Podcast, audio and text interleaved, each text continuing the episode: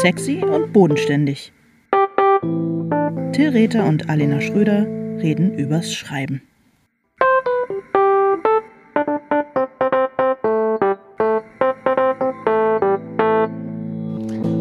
Hallo Alena. Hallo lieber Till. Wie schön, dich nach so langer Zeit endlich wieder zu hören. Ja, wir mussten ein bisschen durchschnaufen, aber ich freue mich jetzt auch, dass wir wieder Podcast machen. Durchschnaufen? So ein bisschen, oder? Nicht? Würdest du das anders bezeichnen? Hm, das ist schon. Es war halt viel anderer Kram los. Das ist schon ein interessantes so. Wort. Für mich ist es so ein bisschen so, ja, wir mussten durchschnaufen und jetzt wuppen wir das aber auch wieder, oder? ja. Und ich meine, ähm, es hat ja. du hast in der Zeit eine äh, in der wir nicht gepo äh, gepodcastet haben, weil wir einfach ein bisschen gechillt haben und mhm. äh, weil andere Sachen los waren, hast du eine Transformation durchlaufen von der quasi Bestseller-Autorin zur absoluten Bestseller-Autorin.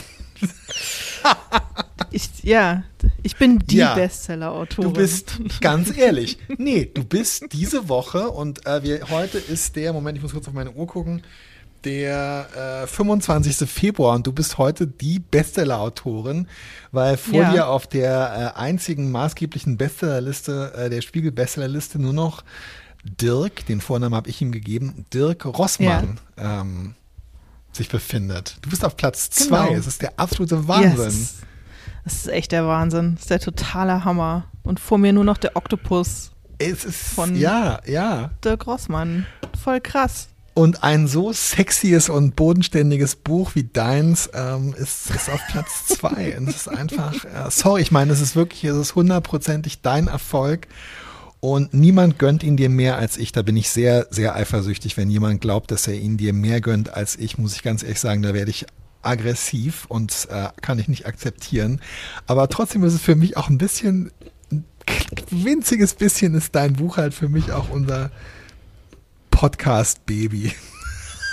Klar. Verstehst du, was ich meine? Ja also, weil einfach, es ist, ich finde es nach wie vor einfach so super. Ich meine, wie wir hier gesessen haben.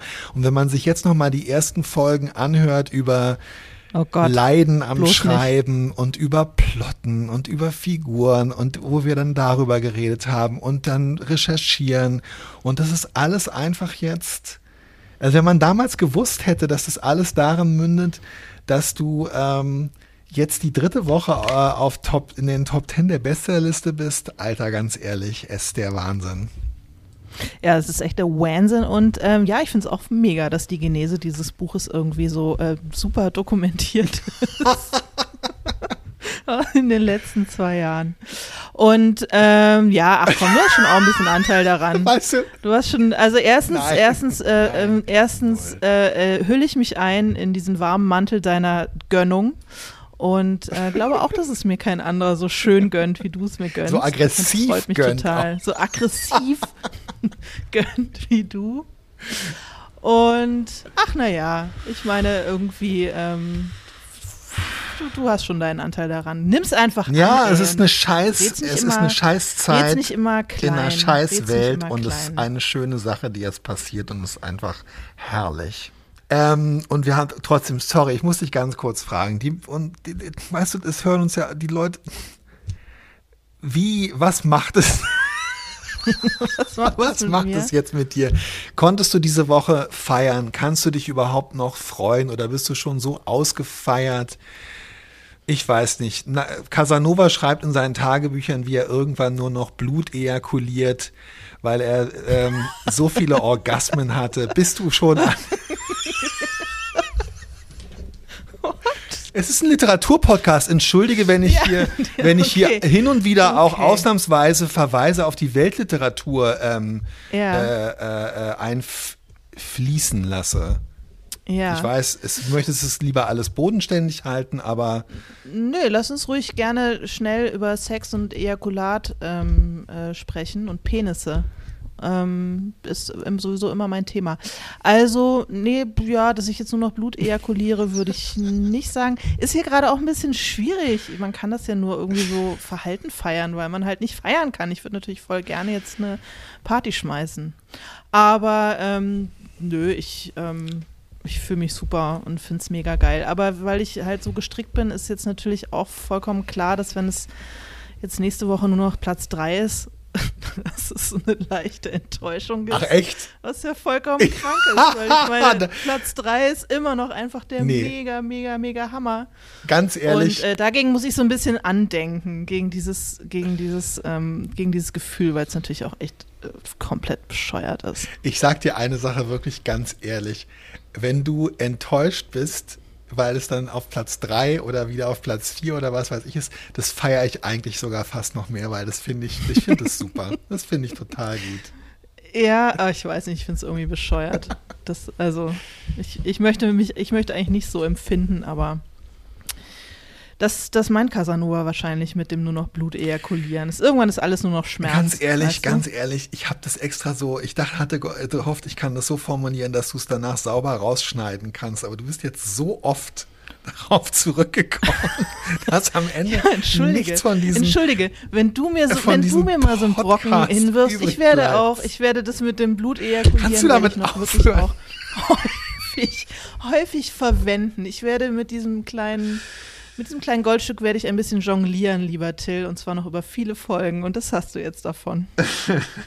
das ist aber auch, es passt total gut zu unserem heutigen Thema, weil ähm, ich ja. als männlicher Autor denke natürlich, ich kann einmal so eine Granate hier reinwerfen und ist dann witzig und dann ist aber auch wieder gut und dann kann ich aber nicht damit umgehen als weißer, cishet männlicher Autor, dass du dann einfach ähm, äh, die ganze Zeit darauf rumreitest und mir meinen eigenen, ähm, meine eigene äh, schlechte kulturelle Referenz einfach so lange reinreibst, bis ich sie nicht mehr mhm. hören kann. Auf Peniswitzen rumreiten ist meine ja, genau. Spezialität. Genau. Du, es haben so viele Irgendwie, liebe Kolleginnen ja. und Menschen angerufen. Wollen wir kurz darüber sprechen? Ja, unbedingt. Unbedingt. Darf ich kurz? Wir haben es, ja, entschuldige. Ähm, wir haben uns das alles schon vorab angehört und weil es doch relativ viel mehrfach. ist, haben wir uns jetzt entschlossen, das nicht ähm, vor, mehrfach, weil es so schön war. Und weil ich meine ähm, Notizen das, vergessen hatte. auch das. äh, haben wir uns entschieden, das jetzt nicht vorzuspielen und einfach so darüber zu sprechen und ich hoffe, das ist ähm, in Ordnung. Äh, und mir fällt gerade, ganz ehrlich, ähm, mir fällt gerade eine Sache auf, weil äh, die wollte ich dir ganz kurz erzählen noch, weil ich das hier gerade auf dem Bildschirm vor mir sehe, um jetzt von hinten anzufangen. Ähm, zuletzt hat nämlich Anne angerufen ja. vor ungefähr zwei Wochen oder so. Wir haben echt eine ziemlich lange Pause gemacht. Und ähm, vielen Dank Anne, wir, du räumst deinen Tassenvorrat, Alena, ne? Und Anne ist eine der letzten drei, vier, die noch eine Tasse bekommen, wenn ich das richtig sehe, jetzt gerade im Moment. Ja, genau. Also das, äh, ich, wir verkünden hiermit das Ende der sexy und bodenständig Tasse. Ja. Wir verschicken keine Tassen mehr. Sie, also ich verschicke keine Tassen mehr. Ich finde, dass du in der, dass du in der Pandemie trotzdem immer noch ähm, die Tassen verschickt und dich dafür in die Marienburger Straße zum ähm, gefürchteten Hotspot der ähm, Prenzlauer Allee-Mutation äh, geschleppt hast, finde ich schon ganz schön krass und super. Ja, ich möchte auch, dass die sexy und bodenständig Tasse, dass die so einen Sammlerwert hat, weißt ja, du, und da ja. muss man dann irgendwann einfach auch ähm, die, die Stückzahl begrenzen. Und deswegen alle, die jetzt noch angerufen hatten, kriegen noch eine Tasse. Und ähm, alle, die in Zukunft anrufen, kriegen was anderes. Was Brief, ich bin noch nicht ganz sicher. Was, was. in einen Irgendwas, was man einfach in einen Briefumschlag passt. stecken kann und nicht mit äh, Bubblefolie ja. äh, in, in, ein richtiges Päckchen packen muss. Und ähm, ja, genau. Alle, die jetzt noch anrufen, kriegen ein kleines Tütchen sexy und bodenständig Koks. genau, von Till persönlich äh, kuratiert kuratiert und gekeltert oder was? Ich weiß es nicht, ich habe keine Erfahrung damit. Wow, Sex, Drogen, wie, wie, geht denn das hier schon wieder los? Irgendwie die railt es du, hier und langsam. das ist was total dem widerspricht. Ich wollte nämlich sagen, dass Anne das Thema aufgeworfen hat, ähm, dass wir, es ist doch mal interessant wäre, über Kritik zu sprechen, wie wir mit Kritik umgehen und so weiter und so fort, wie wir auch Kritik reagieren, ob es Kritik von Menschen gibt, die uns wichtig ist und nicht und so weiter. Und ich bin ungern und von dir weiß ich es noch viel mehr. Wir sind ungern die äh, Doktor und Doktor äh, Besserwiss. Aber, ähm, liebe Anne, es gab eine Folge im November 2019, die du auch leicht finden kannst, äh, wenn du das wirklich dich noch dafür interessierst. Da geht es um Kritik, da geht es genau darum. Und ich habe das gerade ergoogelt hier und hab, ähm, hab, ähm, hab halt gesucht, sexy und bodenständig äh, Podigy Kritik und es ist wahnsinnig lustig, weil äh, ich sehe jetzt hier drunter wurde auch ein Review äh, auf chartable.com von Sexy und Bodenständig oh. aufgerufen, was die Überschrift trägt: Sanostol für meine Ohren. Oh, wie schön. Ja, ich glaube, so, das ist das schönste Kompliment, ich finde auch, das je jemand im Podcast schönste gemacht Kompliment hat. Und ich schäme mich so wahnsinnig, oh. dass du mit oh. dieser Casanova-Sache angefangen hast oder dass äh, ich damit angefangen habe und mit, ja, wollte sagen, mit dem Koks und so. Und ich weiß auch nicht, was los ist. Es ist irgendwie sind das komische Zeiten.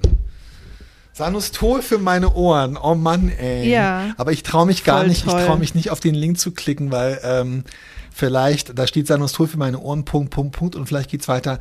Sanustol für meine Ohren hatte ich mir erhofft, Komma, was ich bekam, war Morphium war, für meinen Verstand. War Morphium für meinen Verstand und Casanova, Casanovas ähm, Special on Tap. Oh Gott. Oh. Weiter. Wer hat noch angerufen? Äh, dann hat angerufen Maria und äh, wollte gerne wissen, wie wir es mit der gendergerechten, mit dem gendergerechten Schreiben halten. Also ob wir auch in unseren Büchern versuchen, gendergerecht zu schreiben. Maria aus Dresden, vielen Dank, dass du angerufen genau. hast. Alina, wie hältst du es mit gendergerechtem Schreiben?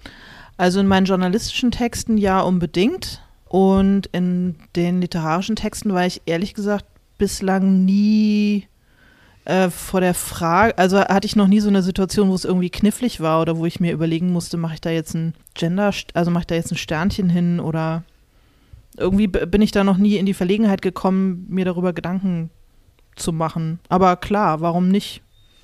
Hast du da irgendwie eine Haltung zu?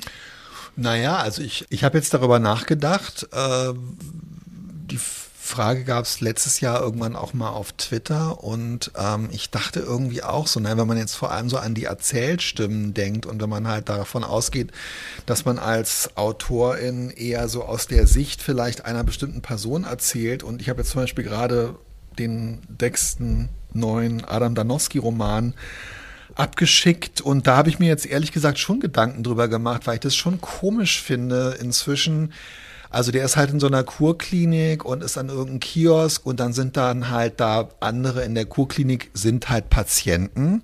Am Strandkiosk sind Kunden und so weiter und ich würde halt inzwischen ja. KundInnen und PatientInnen schreiben und ehrlich gesagt frage ich mich, ob Adam Danowski, ähm, der würde das natürlich nicht machen, aber ich frage mich dann, wer ist denn hier eigentlich jetzt, also na klar ist es auf eine Art diese auktoriale Sicht, auch in der dritten Person, Figurenrede und so weiter. Trotzdem bin ich ja der, der Chef, der hier immer noch die Zügel in der Hand hat und muss ich mhm. ihm das da nicht aufzwingen. Und ehrlich gesagt, also ich habe nächste Woche ein Telefonat mit der ähm, Lektorin und es ist schon ein Thema, was mich interessiert. Ich möchte es auch einfach gerne mal machen und dann gucken, wie das, äh, ja, was das so, also wie auch die Leute darauf reagieren und so weiter. Ich finde es auf alle Fälle eine super Anregung und mich beschäftigt es schon. Ich habe es aber zum Beispiel bei dem Buch Treue Seelen, was ich davor geschrieben habe, ähm, was in den 80er Jahren spielt, nicht gemacht,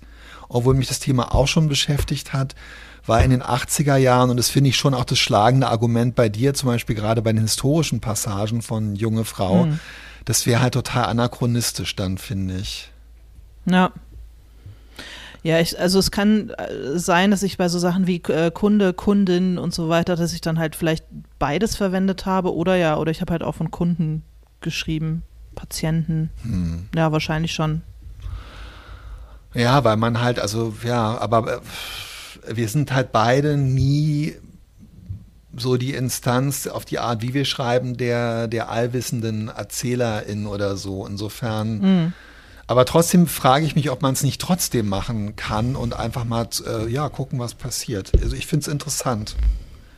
Es ist, klingt total bescheuert, weil interessant klingt so wie schmeckt interessant, aber ich meine damit, es ist eine Sache, die mich weiter beschäftigt und wo ich persönlich noch keine Lösung gefunden habe. Ja, ähm, dann hat Maria noch gefragt nach äh, kreativem Schreiben, was wir von so Seminaren halten, ob wir selber welche besuchen und äh, ob wir vielleicht einen Tipp haben. Ich habe noch nie so ein Seminar besucht. Ich traue mich ehrlich gesagt nicht. Ähm, das klingt irgendwie doof, ne? Ich traue mich nicht. Aber das ist irgendwie die, ich mag mich irgendwie gar nicht so gern in so eine Situation begeben, wo ich dann irgendwie einen Text vorstelle und der dann von meinen MitschülerInnen äh, in so einem Seminar irgendwie begutachtet wird. Ich weiß auch nicht. Ich habe es noch nie gemacht.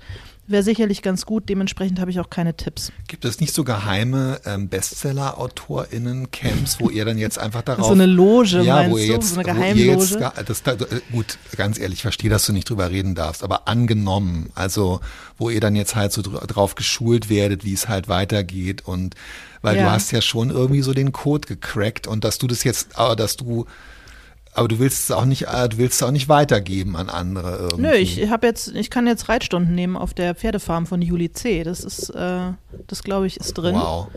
Aber ich, keine Ahnung. Meine keine größte Ahnung. Hoffnung ist, eines Tages da den Stall ausmisten und vielleicht mal irgend so einen Haflinger striegeln zu dürfen. Mhm, nackt, Till. Du, ich kann das für dich Die klar sind meistens nackt Pferde. Ich weiß nicht, ob du auch schon mal auf einer Pferdefarm warst. Ah, du meinst, ich wäre nackt? Nee. Ja, ja, natürlich. Ja, nicht die Pferde. Ja, gut, die Pferde sind ähm, notgedrungen nackt. Ja, das stimmt. Nee, während du den Stall ausmistest. Ich du, ich, äh, ähm, ich kläre das mal mit Juli, ob da was geht für dich. Du, ähm, ja, ich habe äh, hab tatsächlich einmal so ein Seminar besucht übers Krimischreiben. Da ging es eigentlich um Fernsehserien äh, bei der Hamburger Autorenschule. Das fand ich total interessant, weil ähm, der Dozent so relativ humorlos einfach so ein paar Grundlagen vermittelt hat, die ich mir vorher so selber relativ mühsam ausgedacht habe. Also wie schreibt man eigentlich einen Krimi? ErmittlerInnen gehen irgendwo hin, stoßen auf Widerstände, werden dadurch woanders hingeschickt, gehen dann dahin, treffen da wieder auf andere Widerstände und diesen ganz primitiven Mechanismus, um hier mal so ein ganz einfaches Beispiel zu nennen, den hatte ich mir vorher nie so bewusst gemacht und ich fand es sehr toll dafür, um sich sowas bewusst zu machen. Ähm, und ich, wir haben schon drüber gesprochen, ich gebe ab und zu äh, ein, zwei Mal im Jahr, jetzt im Moment ruht es wegen der Pandemie selber äh, Seminare in kreativem Schreiben über Plotentwicklung und das, was Maria gesagt hat, also gerade diesen Austausch mit den anderen. Ich empfinde das als total angenehm und interessant und ähm, als super anregend und ich muss sagen, ich finde auch so diese Kollegialität total schön. Das ist immer beim Autorendoc in Hamburg. Ich selber habe keine Möglichkeit gefunden, das per Zoom oder anders digital zu machen. Ich hoffe, dass es andere gibt, die sowas machen. Ich finde es total toll und kann es echt nur super empfehlen. Und klar, manche von uns können auch Bestseller schreiben, ohne sowas zu machen, aber und stellen sich, Ich glaube, ich habe völlig falsche stellen sich dann dahin und sagen, ich, ich sie trauen ich stell mir, sich ich, nicht. Ja, na, ich, ich glaube, ich stelle mir das möglicherweise einfach irgendwie härter vor, als es in Wahrheit ist, wenn du sagst, da ist immer so total kollegiale Atmosphäre. Ich stelle mir das so Bootcamp-mäßig vor, wo alle sich gegenseitig fertig machen. Also das ist aber, finde ich super, dass du das sagst, weil ich glaube, wenn man merkt, dass es Richtung Bootcamp geht, würde ich persönlich sagen, Reißleine ziehen, die 200, 300 Euro in Wind schießen und ähm, das war's nicht. Ich finde, das muss den Charakter eines, äh, eines sicheren Rückzugsortes und einer vertrauten und kollegialen Atmosphäre haben. Sonst würde ich persönlich es nicht so gut finden, ey. Super. Ich finde es an deinem Bestseller-Erfolg auch so schön, dass ich dich einfach äh, ohne, ähm, dass ich dich einfach noch mehr roasten äh, kann als, als früher. Dass du mich mehr roasten Ja, kannst als früher. Es ist, es ist halt so, als wenn ich jetzt irgendwie. Ich darf mich über, überhaupt nie mehr über irgendwas beklagen und beschweren. Ne? nee, sieht's so meine ich es gar nicht, aber ich würde normalerweise keine Witze darüber machen, dass du dich nicht äh, traust, irgendwo hinzugehen, weil erstens ich mich auch nirgendwo traue hinzugehen und zweitens, weil ich alle Leute respektiere, die sich irgendwas nicht trauen. Aber wenn du das jetzt sagst, erlaube ich mir ein, zwei Wochen lang dich zu roasten wegen sowas. Das meine ja, ich damit. bitte, ja. Okay, okay, ja, ich nehme es an. Ähm, was ich auch sehr gerne angenommen habe, ist äh, der Anruf von Anja, Ich glaube, Anja ist auch so ein bisschen jetzt unsere neue Lieblingshörerin. Ja, Anja, die Lektorin ist. No disrespect allen anderen gegenüber, aber ja. Ja, nee, nee, nee, nee, auf jeden Fall. Wir lieben alle äh, HörerInnen. Aber Anja jetzt ganz besonders, weil sie einfach mal gesagt hat, wie es ist. Erstens hat sie gesagt, dass sie unseren Podcast liebt und toll findet. Und ähm, dass sie aber trotzdem keine Tasse möchte, weil sie eigentlich so Tassen hasst. Und ich glaube, Krimis mag sie auch nicht und äh, meine, mein Frühwerk mochte sie auch nicht. Ich habe es mir hier aufgeschrieben. Sie hat mehr oder weniger in einem Atemzug gesagt, ja, ich hasse Tassen, lese keine Krimis und in Benny Mama bin ich auch nicht reingekommen. und dann ist leider der Anruf abgebrochen. Ähm, nee, sie hat aber noch, sie ja. hat aber noch gesagt, dass sie, ähm, dass sie äh, junge Frau, weil das Ganze war, der Anruf war von der vorletzten ähm, Januarwoche, dass die junge ja. Frau bestellt hat und äh, darauf jetzt irgendwie gespannt oder ähm, ja. Und liebe Anja, ganz im Ernst, das würde mich jetzt tatsächlich interessieren, wie du es findest. Also wenn du äh, Lust hast, oh, oh. Ähm, melde dich doch mal bei mir. Und äh, ich bin auch äh, total d'accord, wenn du sagst, nö, bin ich auch nicht reingekommen, war nicht so meins. Bestseller-Scheiße. Und ich freue mich, ja, Bestseller-Scheiße. Und ähm, ich freue mich aber wirklich total, dass du unseren Podcast sehr ja, gerne hörst. Total. Und schicke dir dann halt jetzt keine ja, Tasse, weil du möchtest ja keine. Ganz liebevoll schicken wir keine Tasse. Andrea, du, Andrea hat ja. angerufen und Andrea ist, Andrea hat angerufen, ist Übersetzerin genau. und, ähm, und hat erstmal gemutmaßt, es würden nur Leute anrufen, die wir kennen oder die uns kennen. Das stimmt aber gar nicht. Wir kennen auch gar nicht besonders viele Leute und ähm, hat uns nach unseren Erfahrungen mit Übersetzungen gefragt und hat gemutmaßt, wir wären ja, oder hat gesagt, wir wären noch nicht übersetzt. Das stimmt gar nicht unbedingt. Du bist ins, mindestens ins Niederländische übersetzt. Äh, werde ich, glaube ich, gerade und ins Italienische oh, tatsächlich. Italienische ist das geil. Hast ja, du, hast du denn, ich glaube daraufhin, also ich kann auch gleich äh, Hast du Erfahrung mit denen? Äh, also, nee, machst du jetzt, äh, tauschst du dich schon aus mit Übersetzern, Übersetzerinnen?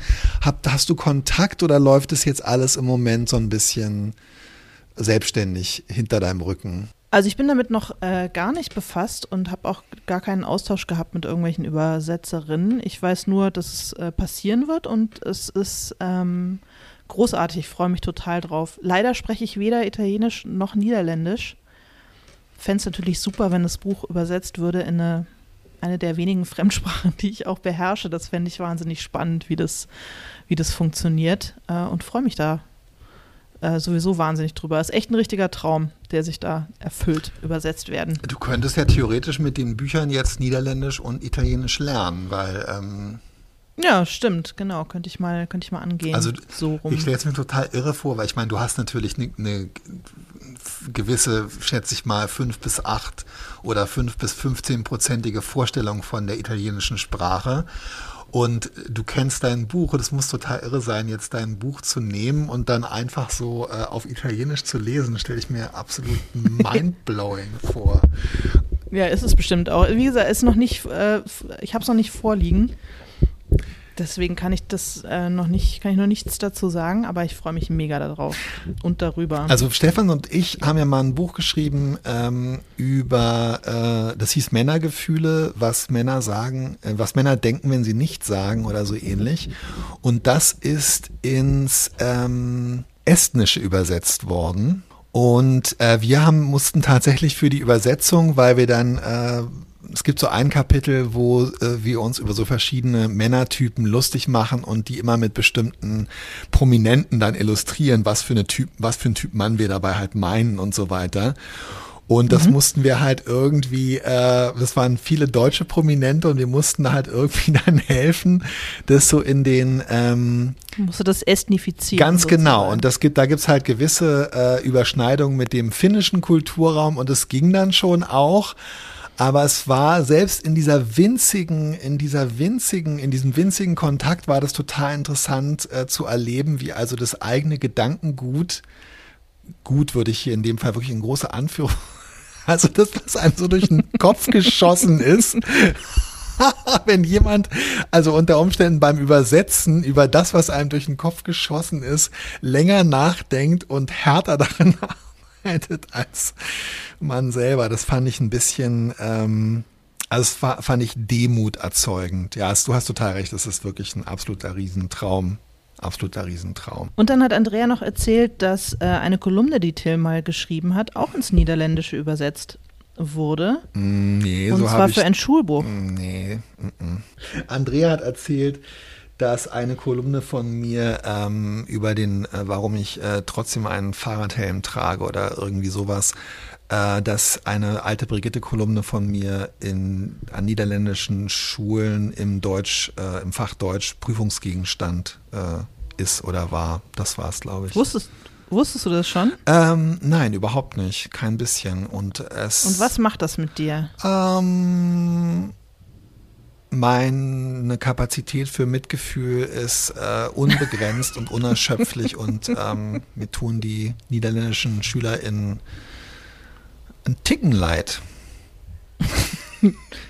Das ist doch geil, ich meine, du bist Schullektüre. Es ist nicht eine meiner besten Kolumnen, ganz ehrlich. Also ich möchte, dass das nächste Mal das, ähm, ich möchte, dass das niederländische Kultusministerium äh, sich an mich wendet, damit ich bei der Auswahl von einer besseren Kolumne ähm, helfen kann.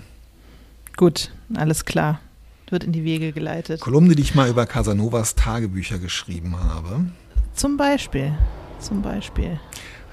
Was ist hier los?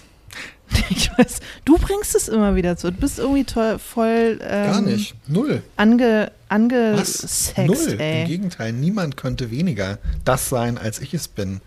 Aha, aha, aha, okay. Verena hat angerufen, unsere ähm, liebe Ja. Freundin Verena, ähm, die immer noch keine Bluetooth-Kopfhörer hat und darum den Laptop mit sich durch die Wohnung zieht, äh, während sie, ähm, vielleicht sitzt der Laptop auch auf dem Staubsauger, ich weiß es nicht genau, während sie ähm, putzt.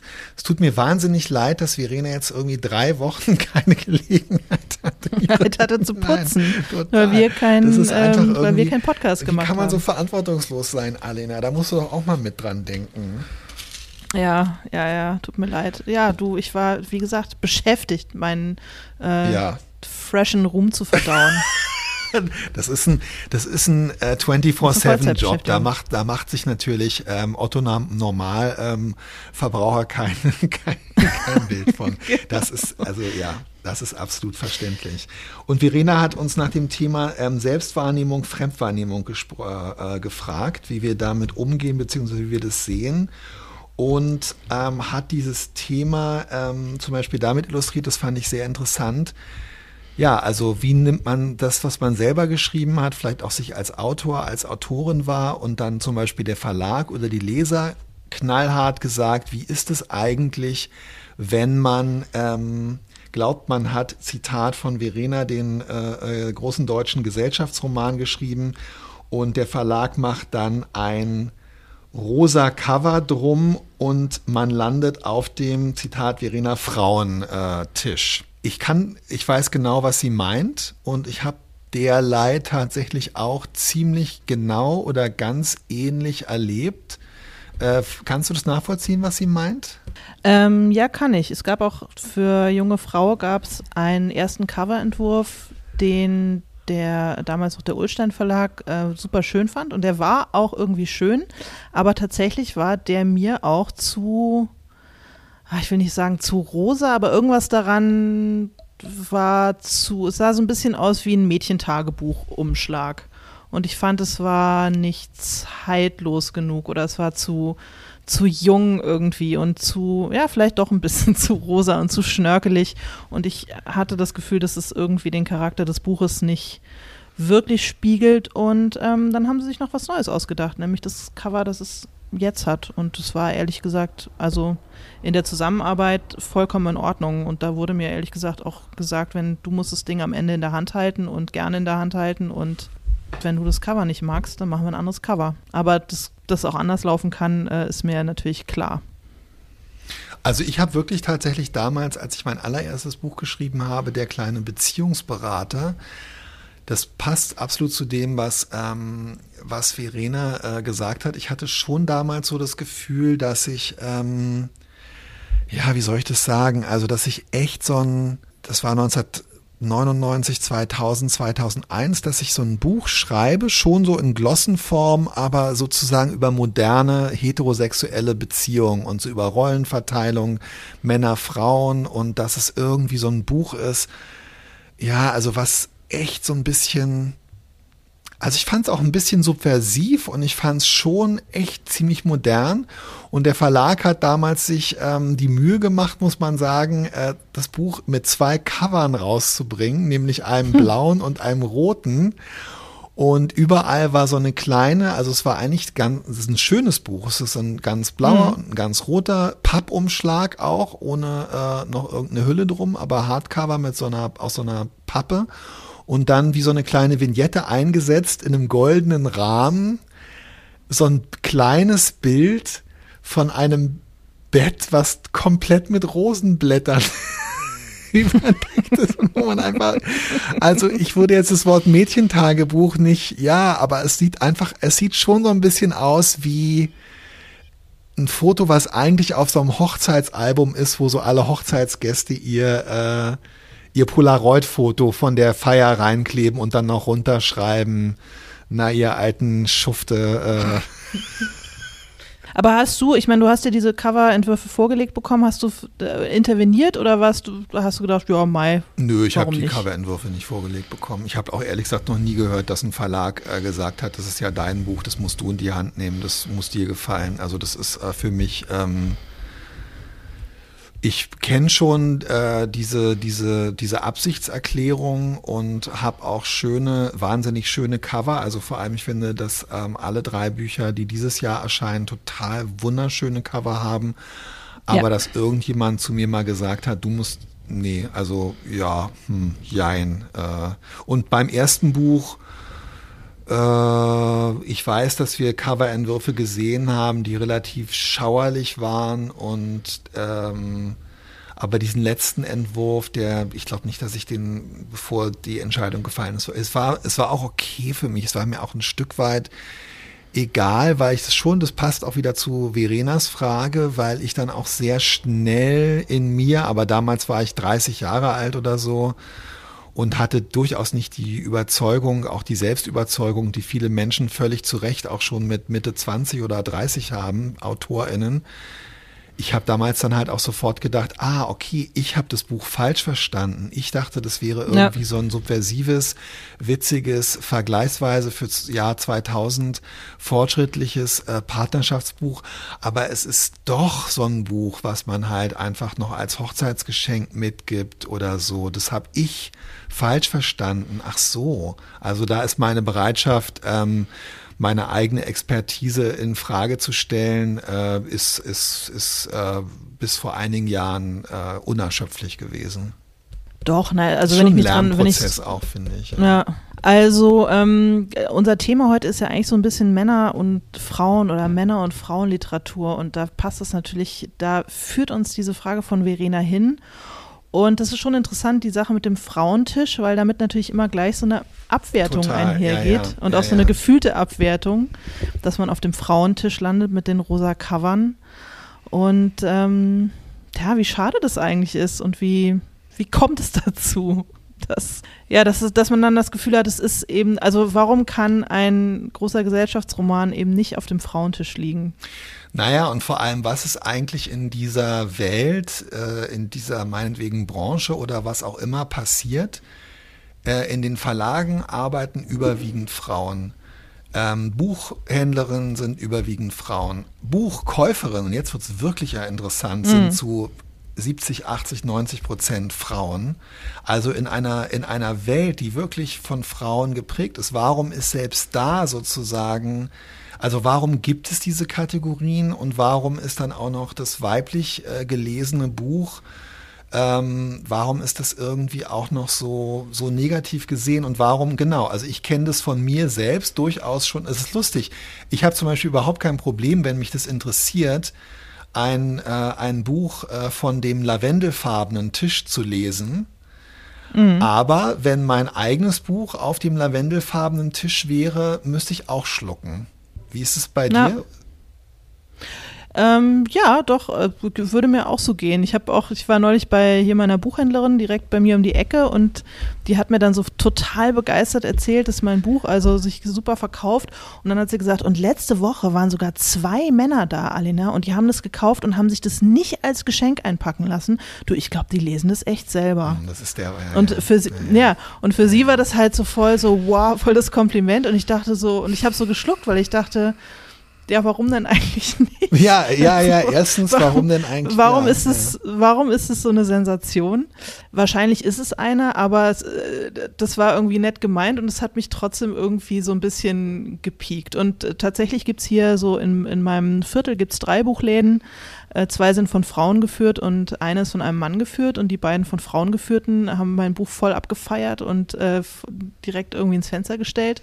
Und die eine Filiale, die ähm, von einem Mann geführt wird, hat es erstmal überhaupt gar nicht vorrätig gehabt und erst dann, als es wirklich in den Bestseller Top 10 war, haben sie dann irgendwie so ein paar auch da in irgendeinen so Stapel mit rein, äh, auf irgendeinen so Tisch irgendwie mit rein mhm. ja, gebastelt. Ja, ja. Und äh, aber jetzt nicht irgendwie äh, fett gefeatured oder so. Muss ja auch niemand, aber es war mir aufgefallen, dass also in der, in der Männerbuchhandlung, in Anführungsstrichen, kam ich halt nicht so vor wie in den anderen beiden. Wir haben uns ja auch darüber auseinandergesetzt, dass äh, zum Beispiel auf Instagram und so bei deinem Buch dann auf der Verlagsseite Hashtag was für Frauen Ausrufezeichen stand was ja. man jetzt auch lesen kann, wie ich es gelesen habe, als Boah, was für Frauen. ja, so habe ich es nicht gelesen. Ja. Ich habe es ja. gelesen, so wie Elke Heidenreich äh, früher in ihrer Sendung Lesen immer gerne gesagt hat, Mädels, das ist was für uns und dann ihr oh ähm, und dann das aktuelle Buch oh, gezeigt hat.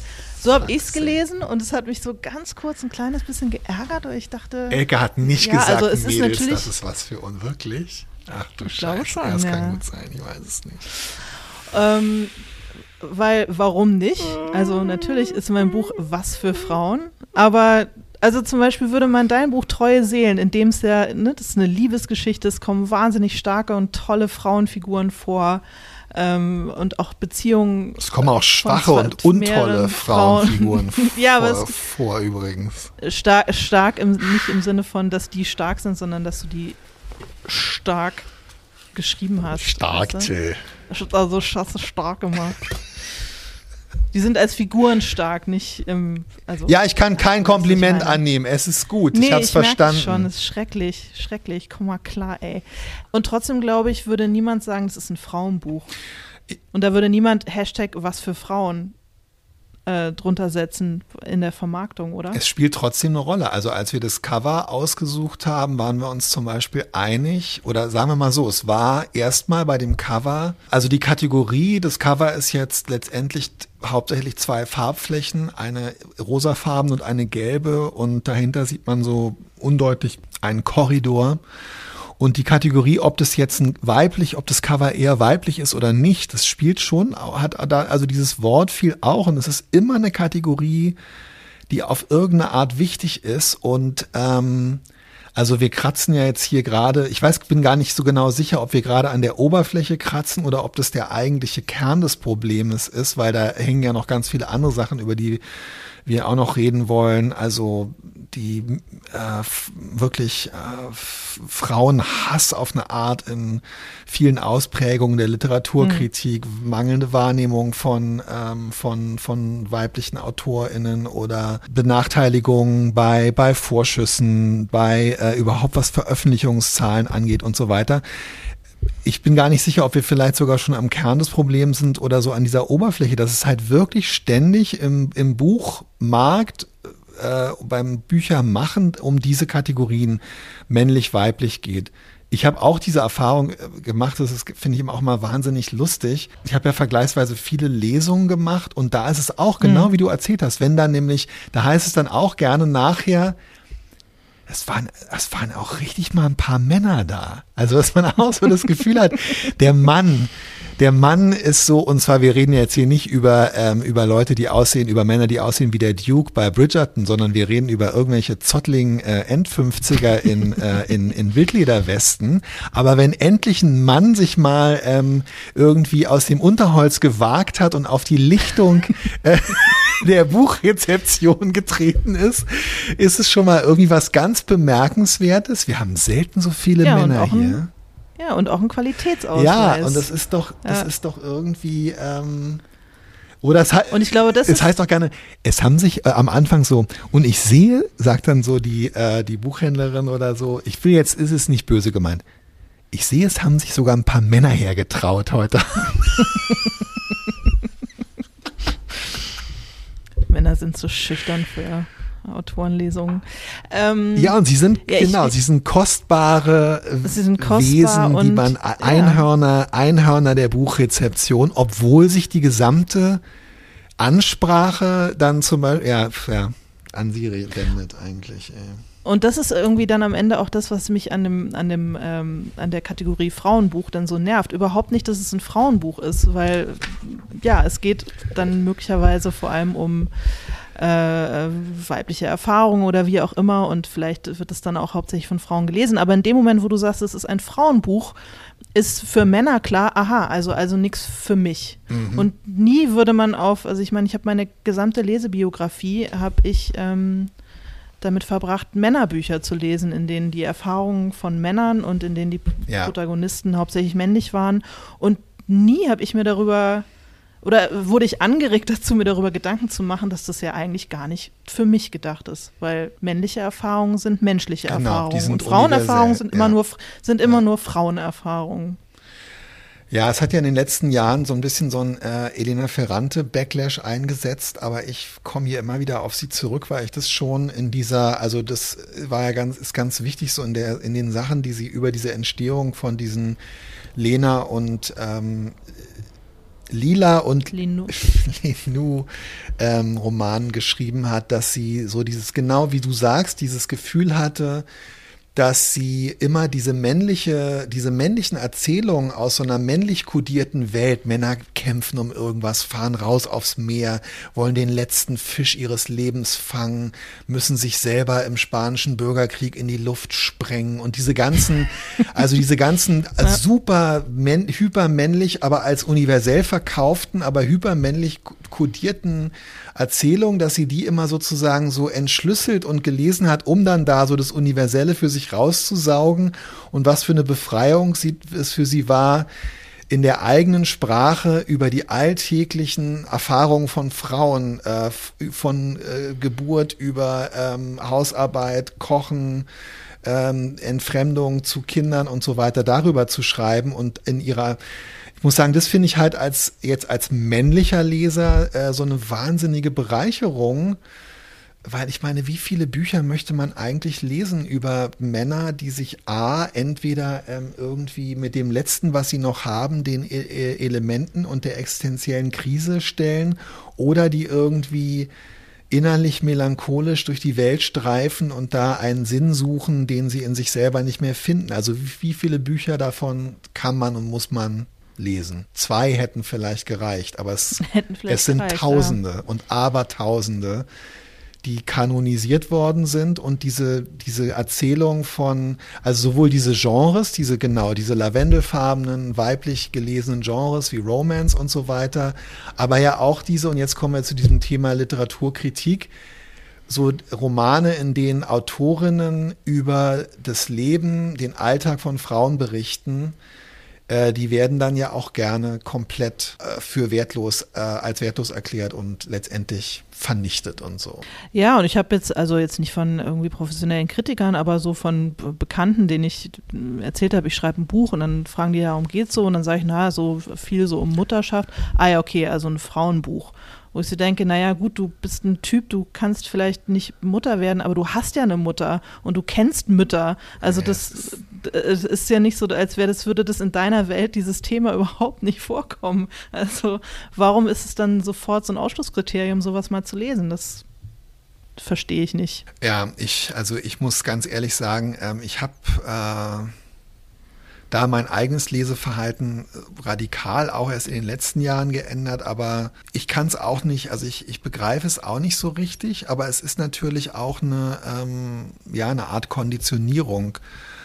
Ich würde gerne diesmal in den Show Notes ähm, diesen Text von, äh, von Nicole Seifert, äh, Autorin ja. Schweig von 54 Books, äh, verlinken für die HörerInnen, die den noch nicht kennen, indem sie ähm, an Beispielen aus den, wirklich aus den letzten paar Jahren ähm, beschreibt, wie Autorinnen, äh, die eben zum Beispiel über weiblich gelesene Themen wie Mutterschaft, Alltag mit Kindern, Sinnsuche im Alltag mit Kindern, Selbstsuche äh, als, als, als Frau, ähm, jenseits von Mutterschaft und so weiter, also wie Bücher ähm, mit, mit was vom Vokabular von männlichen Kritikern diese Bücher letztendlich vernichtet und ihnen auch so jede Daseinsberechtigung abgesprochen und den Kolleginnen auch jede Professionalität abgesprochen werden. Also so ganz Absolut. Immer ad, ja. ad, hominem und, und genau. ja, genau. Also immer auch auf die Autoren, Autorinnenperson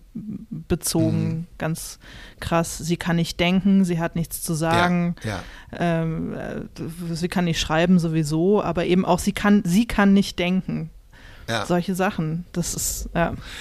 Und Antonia Baum, also das habe ich gerade mir vorher noch angehört, das äh, würde ich auch gerne nochmal ja. verlinken, dieses Gespräch, was sie im Deutschlandfunk geführt hat, weil äh, ich fand dieses, diese Geschichte, die sie da erzählt hat, wie also ähm, in der FAZ äh, ihr, ihr Buch äh, komplett in Grund und Boden vernichtet wird, also wirklich auch mit diesen Absolutheitsformulierungen wie mhm. das Papier nicht wert, auf dem es gedruckt worden ist. Und ja. diese Autorin, das war eine, es ist eine Formulierung aus dem Text von Nicole Seifert, äh, diese Autorin hat gar keine Sprache, diese Autorin kann gar kein, kann gar nicht schreiben. Und darüber, unter so kategorialen äh, Vernichtungen von ihres Debüts, genau. muss man sagen, ihres Debüts und sie war 27 ist dann ein damals. genau und ist dann aber ein riesiges Foto von ihr, so nach dem Motto, also dieser sexistische Impuls, der, der Literaturwahrnehmung funktioniert total. Du möchtest dich halt, du möchtest weiterhin das äh, selbst äh, das äh, das Fräuleinwunder feiern und dich mit den dich mit den mit den Antlitzen der Autorinnen schmücken, aber es ist dir gerade recht, sie äh, als als als äh, als professionelle äh, ja ihre Professionalität und ihre Menschlichkeit darunter in Frage zu stellen. Und ich glaube, das ist kein Wunder, weißt du, das sind einfach nach Jahrzehnten dieser Art von Literaturkritik haben männliche und oft auch weibliche und auch ähm, alle Arten von, von Lesern, ähm, LeserInnen haben einfach irgendwie gelernt, Männerbuch gut, Frauenbuch, boah, boah. Und ich muss dir ganz ehrlich sagen, auch noch, noch mal, nachdem ich das auch gehört habe, diese Geschichte von Antonia Baum und auch ihr, wie sie auf dem Bachmann-Preis gelesen oh hat Gott, und dann ey. irgendwie kolportiert wurde, sie wäre eh nur eingeladen worden, weil Na, öffentlich der einladende gesagt, Juror, ja, weil, weil der einladende Juror irgendwie scharf auf sie sei und sowas. Ich bin richtig, richtig froh, dass das, was mir jetzt gerade passiert, also so ein richtiger ja. Kommerzieller Bucherfolg, dass mir das mit 42 passiert und nicht mit 27 oder 32. Ja. Und ähm, damit automatisch meine Fuckability nicht mehr so im Vordergrund steht. Also ähm, ich habe das Gefühl, das wird dann ab einem gewissen Alter ist man da so ein bisschen raus aus dieser Bewertungsschiene. Es sei denn, man spielt selber damit, aber das ist nicht so mein Game. Und da bin ich wahnsinnig froh, dass mir, dass ich jetzt nicht 27 bin. Ja, weil ich fürchte, man muss sagen, es ist jetzt nicht so, dass in den Jahren, die seitdem vergangen sind, das irgendwie besser geworden wäre, sondern du hast, mhm. du hast leider, glaube ich, wirklich total recht. Ich glaube, das sind wirklich ähm, nach wie vor äh, Bewertungskategorien, die da auf Autorinnen angelegt werden, die bei männlichen Autoren, ähm, da gibt es zwar auch Selbstinszenierungen in Richtung äh, Fuckability, aber letztendlich ist es scheißegal, ob deine äh, äh, Augenbrauen einen halben äh, äh, Meter in die, in die Umwelt äh, wuchern. Und ist ja auch alles super, ist total toll. Als männlicher Autor kannst du dich inszenieren, du kannst auch die, äh, die also rein körperlich, du kannst die äh, absolute Selbstzerstörung und Selbst... Ähm, Verhässlichung à la Michelle Welbeck kannst du alles, ist alles, du hast tausend, äh, du hast irgendwie tausend Optionen und als Frau musst du dich bis zu einem gewissen Alter, als Autorin musst du dich wirklich auch noch ähm, diesen, dieser Kriterien aussetzen und musst dich dann so kritisieren und besprechen lassen. Und ich finde, das, was du gerade erzählt hast, von was Antonia Baum da erzählt, äh, über diese äh, Jury-Auseinandersetzung in, äh, in Klagenfurt und diese Unterstellung, sie sei nur eingeladen wesen, geworden, weil der, äh, weil der sie nominierende Juror äh, in sie verliebt oder auf sie scharf wäre. Das ist ja eigentlich, also das lappt, finde ich, in mehr als in MeToo-Grenzbereiche. Das ist eigentlich am Grunde ja. genommen, also erfüllt es den, den Bestand, äh, der, das ist eigentlich schon wieder sexuelle, äh, sexualisierte verbale Gewalt auf eine Art. Ja, auf, auf jeden Fall. Es ist so für mich so eine Frage, auch was wir beide aus sowas, aus diesen, ja, ich weiß es auch nicht, was man da so persönlich für sich für Schlüsse draus zieht. Und ähm, ich verstehe, dass du das für dich selber auch so analysierst, dass du sozusagen nicht mehr in so bestimmte Raster fällst und dass das gut ist. Ich weiß für mich ehrlich gesagt überhaupt nicht, was ich, ähm, was ich für mich daraus schließen soll, weil zum Beispiel für mich ist es schon so ein bisschen so, dass ich denke, also eigentlich äh,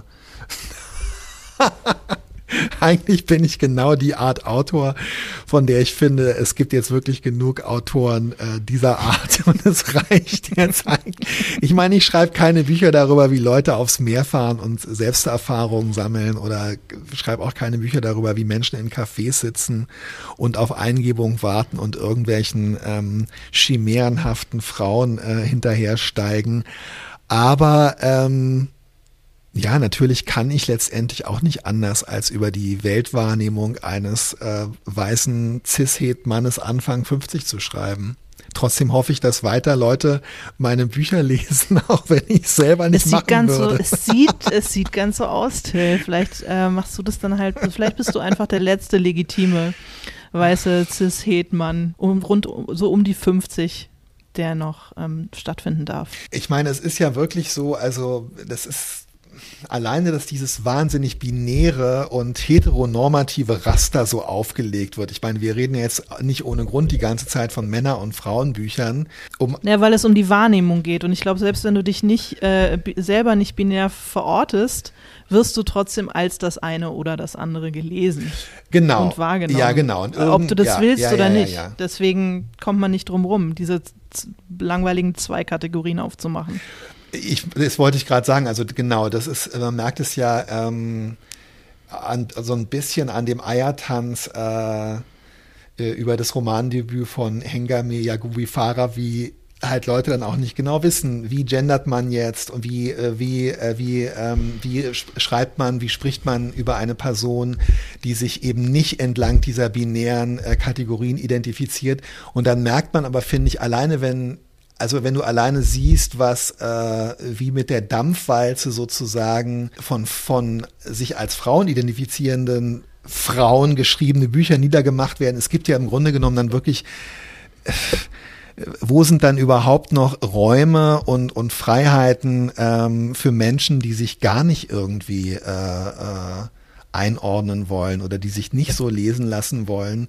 Es ist wirklich alles, finde ich, ziemlich heillos im Moment und ich, es erschüttert mich, dass es irgendwie auch nicht dass es nicht so richtig besser wird. Ja, ich weiß nicht, vielleicht wird es ja doch irgendwann besser. Ich glaube, wenn diese, wenn vielleicht doch irgendwann eine neue KritikerInnen-Riege da irgendwie in den entsprechenden Schaltstellen sitzt, die sich nicht mehr als Nachfolger von Marcel Reich-Ranitzky irgendwie sieht und, und wo man immer das Gefühl hat, man muss diese starken Meinungen vertreten und man muss Leute auch einfach mal fertig machen vielleicht dann. Ja, oder wenn es halt wirklich diese Schaltstellen gar nicht mehr gibt, weil sie total an Bedeutung verlieren, weil die Leute ähm, in den sozialen Medien oder auf anderen Plattformen über Bücher diskutieren oder sich über den ähm, Magda liest und liest und liest ähm, äh, Substack Newsletter ja. von, äh, von Magda Birkmann über Bücher informieren. Ja, ganz im Ernst. Also ich meine, ich glaube auch, dass es ähm, immer mehr Leute werden und dass man merkt ja, ich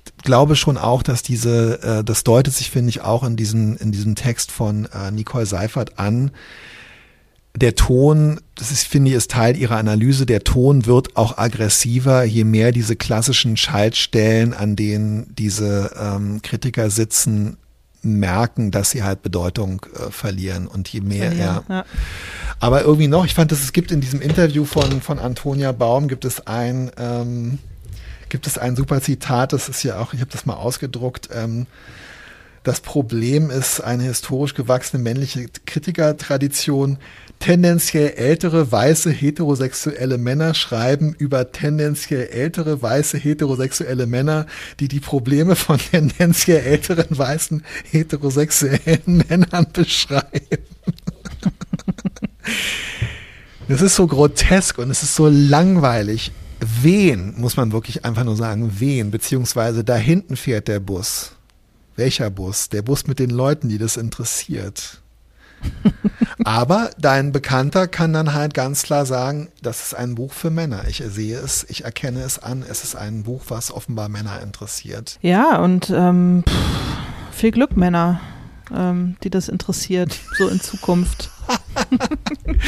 ich habe gerade, es klang gerade so negativ, was ich gesagt habe, ähm, aber ich habe äh, dir schon erzählt, äh, dass ich äh, dieses äh, Buch von Christian Krach, Der gelbe Bleistift, wo er seine ähm, suffisanten Reisereportagen äh, drin versammelt hat. Ähm, das ist von 2002 das Buch. Oh, nee, von 2000, Entschuldigung, ich habe sogar falsch gesagt, das ist die Taschenbuchausgabe. Das Buch ist von, äh, aus dem Jahr 2000. Ähm, und ich habe das heute aus dem Müllraum bei uns gezogen, weil offenbar. Dein Müllraum ist echt, dein Müllraum ist ja. echt so ein mystischer Der, Ort. Mein Müllraum ist, ist ein toll. absolut mystischer Ort. Wenn ich, wenn ich mal vorbeikomme bei dir, zeigst du mir den ja. mal. Zeig mir mal deinen Müllraum, weil da findest du ja die dollsten Dinger, du. Lapskaus in Dosen. äh, Hutschenreuter-Vasen, die auf Ebay 200 Euro kosten. Und jetzt und Christian, Christian Krach, Krach ja. der gelbe Bleistift. Und äh, Harald Schmidt schreibt hinten drauf, endlich kracht der gelbe Bleistift als Buch für alle, die schon alles gesehen und alles getrunken haben. Aber lechzen nach Stil, Esprit, Dekadenz, Hybris und einem sanften Touch von politisch korrektem Kolonialherrentum. Das ist diese Lebensverliebtheit. Ein literarischer Sundowner, Cheers im Reisfeld hier sind jetzt wirklich alle Regler äh, von Casual Racism, männlicher Selbstinszenierung, äh, sind alle auf elf. Ja. Und ich glaube, heute würde man sie auf, findest du sie in Blurbs und Selbstauskünften, sind sie, glaube ich, immerhin nur noch auf sieben bis acht. Also vielleicht gibt es doch ein bisschen. Die Regler sind nicht mehr die, also sowas könntest du heute nicht mehr machen, oder? Nee, hoffentlich nicht. Und aber ich meine, daran siehst du, ich meine, Harald Schmidt ist doch auch wirklich irgendwie sowas von vorbei, interessiert irgendwie keine Sau mehr und das gibt doch Hoffnung, dass diese Art von Männlichkeit und männlicher Selbstinszenierung und Wahrnehmung dann vielleicht doch ausstirbt mit der Zeit. Aber gerade war in, ähm, im SZ-Feuilleton noch große Geburtstags- äh, ähm, Leseliste für Harald Schmidt oder irgendwie sowas mit lauter. Nee, von Harald Schmidt für jemanden für Stuckrad Barre, Stuckrad Barre. Für, ja, irgendwie sowas. Aber genau die gleiche, genau die gleiche, äh, der, genau die gleichen äh, Protagonisten der deutschen Kultur 2000, die halt immer noch sehr, ähm, die immer noch sehr äh, präsent sind und die auch ja, aber da haben doch jetzt wirklich alle einfach nur noch drüber gelacht, oder? Es waren definitiv keine Frauenbücher auf dieser Liste. Das kann ich dir mal, das kann ich dir mal ganz klar sagen, ey. Nee, nee das, äh, das eindeutig. Das wurde ja im Text dann auch bemerkt und es wurden noch zwei Frauen zu der Ursprungsliste hinzugefügt. Ich glaube Monika Maron und ähm, Thea Dorn wahrscheinlich. Ähm, ich weiß es auch nicht mehr genau, aber sounds legit, würde ich mal sagen, mhm. ja. Mhm.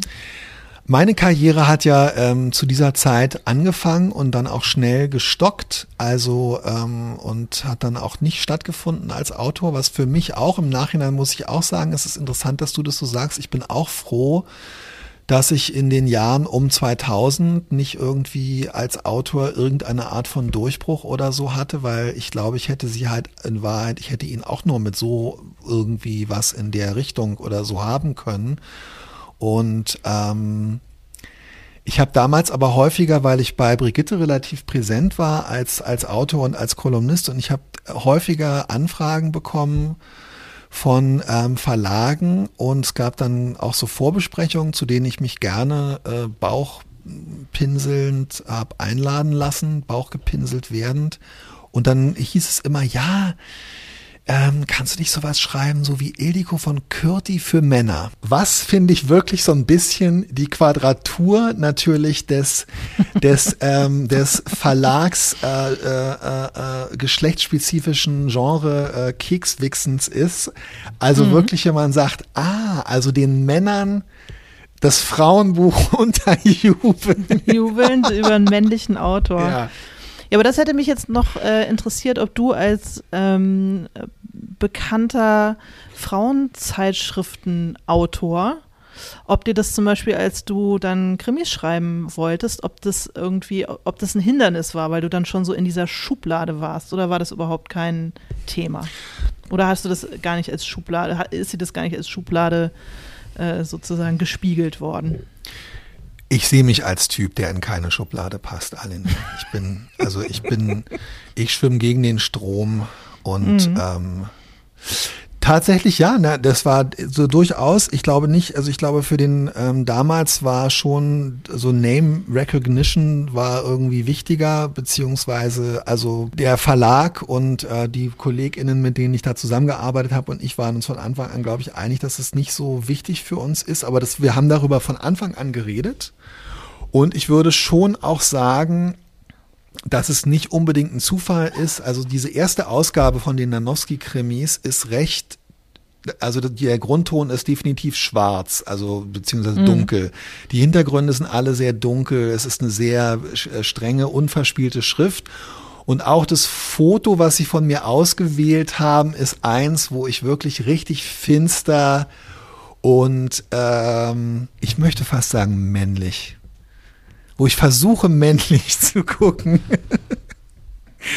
Und es war schon so ein bisschen, also es war klar, dass man doch eher äh, äh, zu 110 Prozent äh, deutlich machen will, hier kommen jetzt aber nicht Frauenzeitschriftenkolumnen als, ähm, ja. als, als Krimi, sondern äh, hier beginnt was Neues. Doch, das war ein Thema, definitiv. Du hast dir das Bild ja. gerade nochmal angeguckt und hast erschrockt, erschrockt und mitleidig äh, ge, ge, gehögt, wie man früher sagte. Nein, ich habe nicht gehögt, das ist ein super Foto von dir. Aber tatsächlich, jetzt wo ich es angucke, sehe ich, sehe ich, dass du dich bemühst, möglichst, möglichst männlich zu gucken. und es ist irgendwie total sweet. Ich, ich finde es irgendwie gut. Danke, wie schön, ja. Das ist einen sehr intensiven, stechenden Blick. Oh Gott, ey. Ist ja auch schwer. Ich meine, bist du jetzt schon so als netter Typ irgendwie gebrandet und plötzlich musst du geheimnisvoll und finster sein als Krimi-Autor. Ja, das sind Tja. diese ganzen Rollen, äh, zwischen denen man als moderner Mann äh, zerrissen wird. Davon habt ihr überhaupt, ja. ihr macht euch da wirklich kein Bild davon. Ja, ja. Lieber Till, es tut mir leid, ähm, dass du in dieser Welt leben, existieren und arbeiten musst, die es dir so schwer macht. Ja, ich möchte noch einen, auch einen dritten, äh, einen dritten Link, ähm, den ich auch gerne noch in die, äh, in die, in die Shownotes äh, ballern würde. Oh Gott, wie rede ich eigentlich? Ähm, und zwar, wir haben da kurz drüber gesprochen, es gab wirklich vor ein paar Jahren einen Text, ich glaube, es war auf, auf dem Deutschlandfunk.com äh, oder de, äh, von Tanja Dückers, der Autorin, Schriftstellerin Tanja Dückers, die ähm, darüber schreibt, dass der Literaturbetrieb ein MeToo-Moment braucht und ein, und ich finde, ja. das ist auch wirklich etwas, was nach wie vor zu kurz kommt, weil also, dass Antonia Baum diese ja auch wirklich öffentliche Unterstellung äh, jetzt nochmal dann äh, auch Jahre später darüber spricht. Die, es gibt wirklich so viele Geschichten, die hinter vorgehaltener Hand, äh, völlig nachvollziehbarerweise hinter vorgehaltener Hand erzählt werden und so ähm, aber es ist für mich auch ein Zeichen dafür, wie, also, äh, wie unfassbar groß diese Schieflage in dieser, in dieser Welt ist, dass es da dieses, wirklich diesen Augenblick der Wahrheit, ähm, eigentlich nicht so richtig gegeben hat und dass äh, über ganz, ganz viel einfach hinweggegangen wird und so weiter. Ja, weil die Machtverhältnisse ähm, ja, das, ja. natürlich noch, noch so sind, dass es irgendwie schwer ist. Ich ähm, kann leider von keinen MeToo-Sachen persönlich berichten, würde ich hier Gott sei Dank, machen. Gott sei Dank. Also was heißt leider, ähm, ja. Weil ich in meiner äh, schriftstellerischen Karriere eigentlich im, wirklich immer nur mit Frauen zu tun hatte ja. und mir das deswegen zum Glück erspart geblieben ist. Aber ich kenne auch so Geschichten von anderen Und ähm, ja, wäre dringend überfällig. Schlimm genug, dass es überhaupt dann wieder an den Frauen ist, äh, den, den Mut aufzubringen, ähm, sowas dann öffentlich machen zu müssen. Und dass sich so ein Betrieb nicht einfach mal von selber irgendwie verändert und wandelt, mhm. sondern dass immer diejenigen, die eigentlich das Opfer sind in der ganzen Geschichte, ins Risiko gehen müssen. Total. Also DJ Lotti hat neulich auf Twitter geschrieben, ähm, sie arbeitet an einer Liste äh, von äh, übergriffigen Männern in der Kölner äh, Kulturszene und das ist kein Witz. Und also egal was damit passiert, ähm, ich sehe es genau wie du und trotzdem hoffe ich, dass irgendwo Frauen äh, an einer Liste von übergriffigen Männern im Literaturbetrieb sitzen. Oh, ich bin sicher, dass sie das tun. das, das, ich hoffe es. Und wenn äh, ja. wir das irgendwie unterstützen könnten, mit nicht mit Tassen, aber mit Geld oder sonst was, ich glaube, wir würden es tun, oder?